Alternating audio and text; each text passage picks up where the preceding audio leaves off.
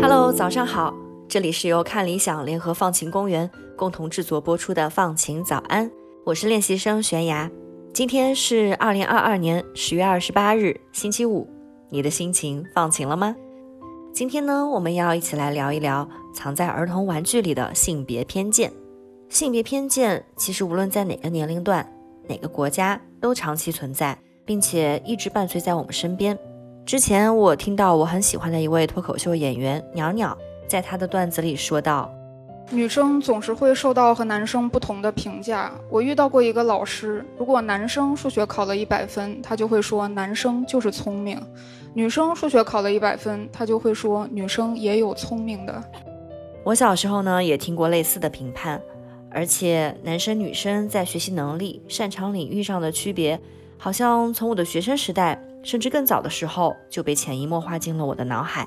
几年前，宝洁旗下的卫生巾品牌 Always 拍过这样一个视频广告，让我到现在都记忆犹新。不知道你有没有印象？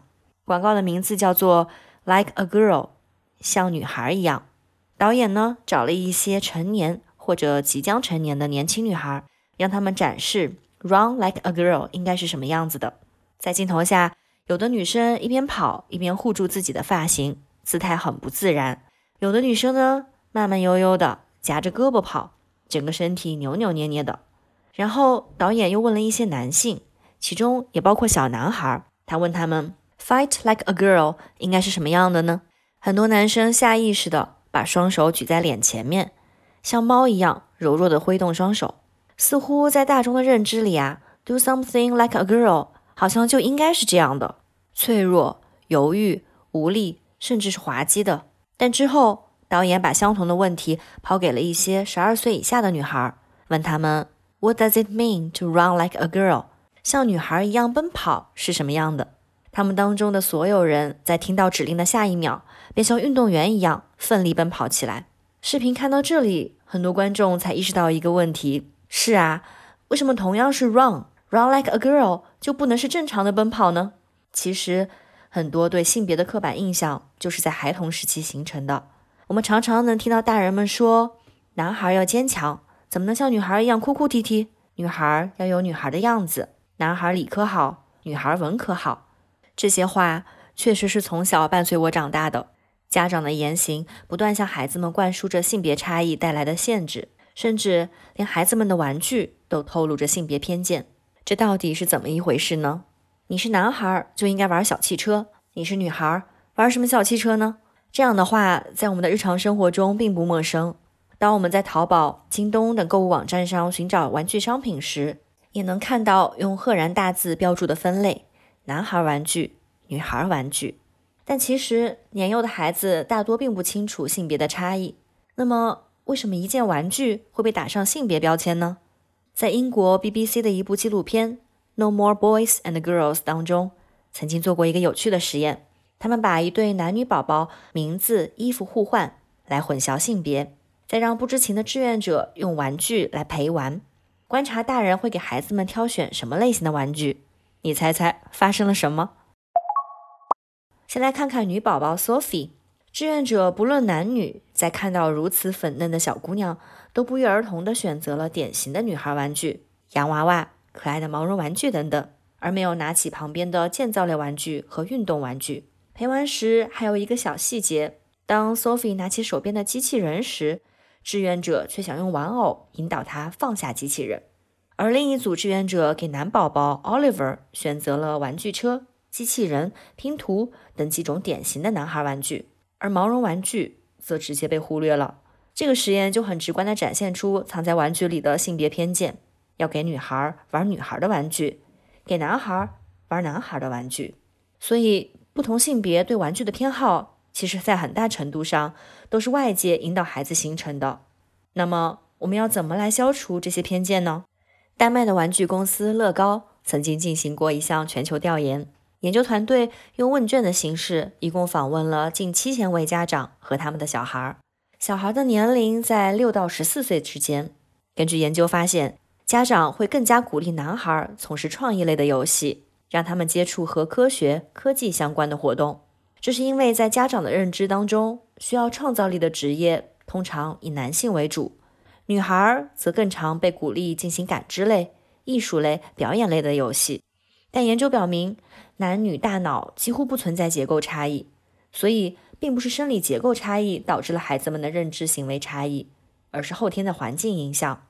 这些被打上了性别标签的玩具，大多和人们长大以后的社会角色、职业选择挂钩。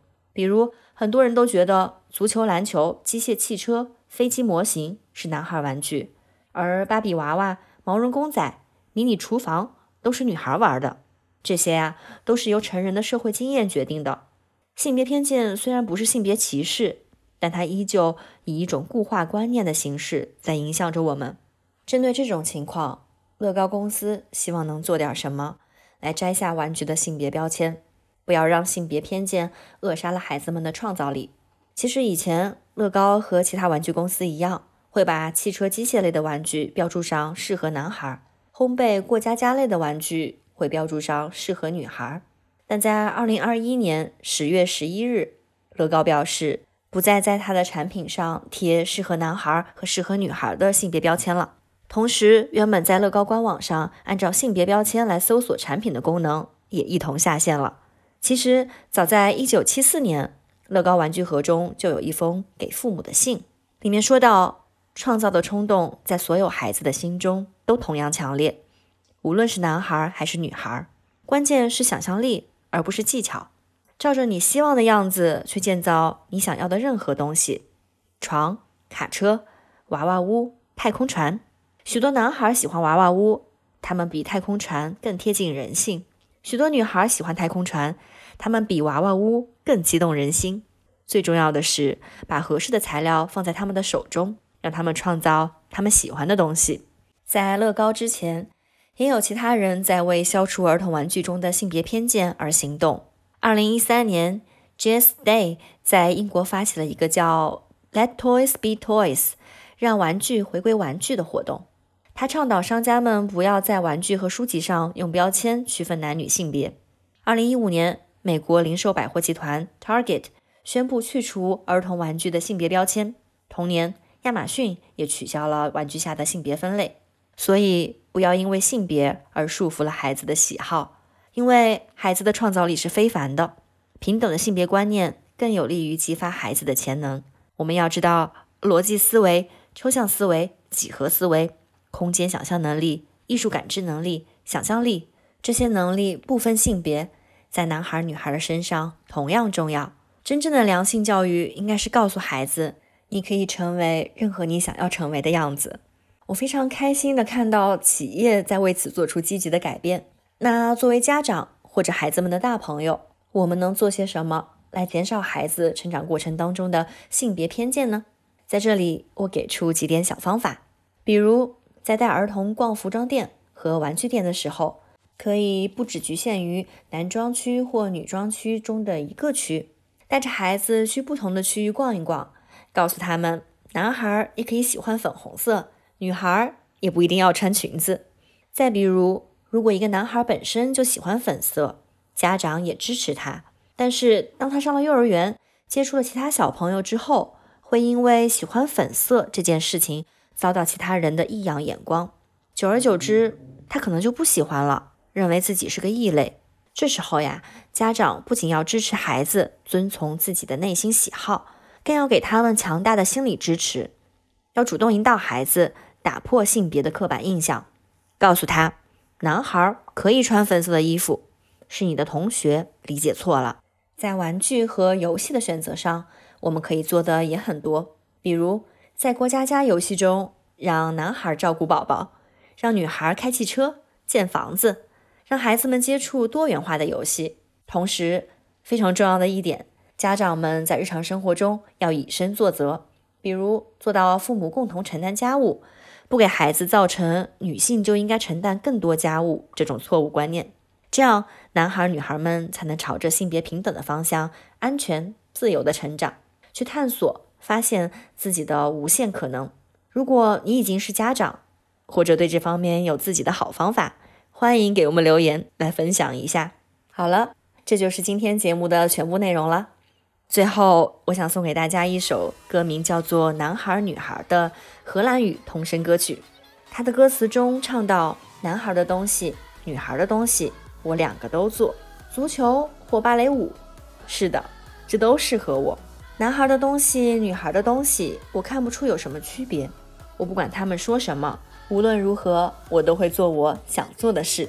希望这首歌给周五的你带来好心情。”祝你拥有放晴的一天和周末。我是悬崖，我们下周再见。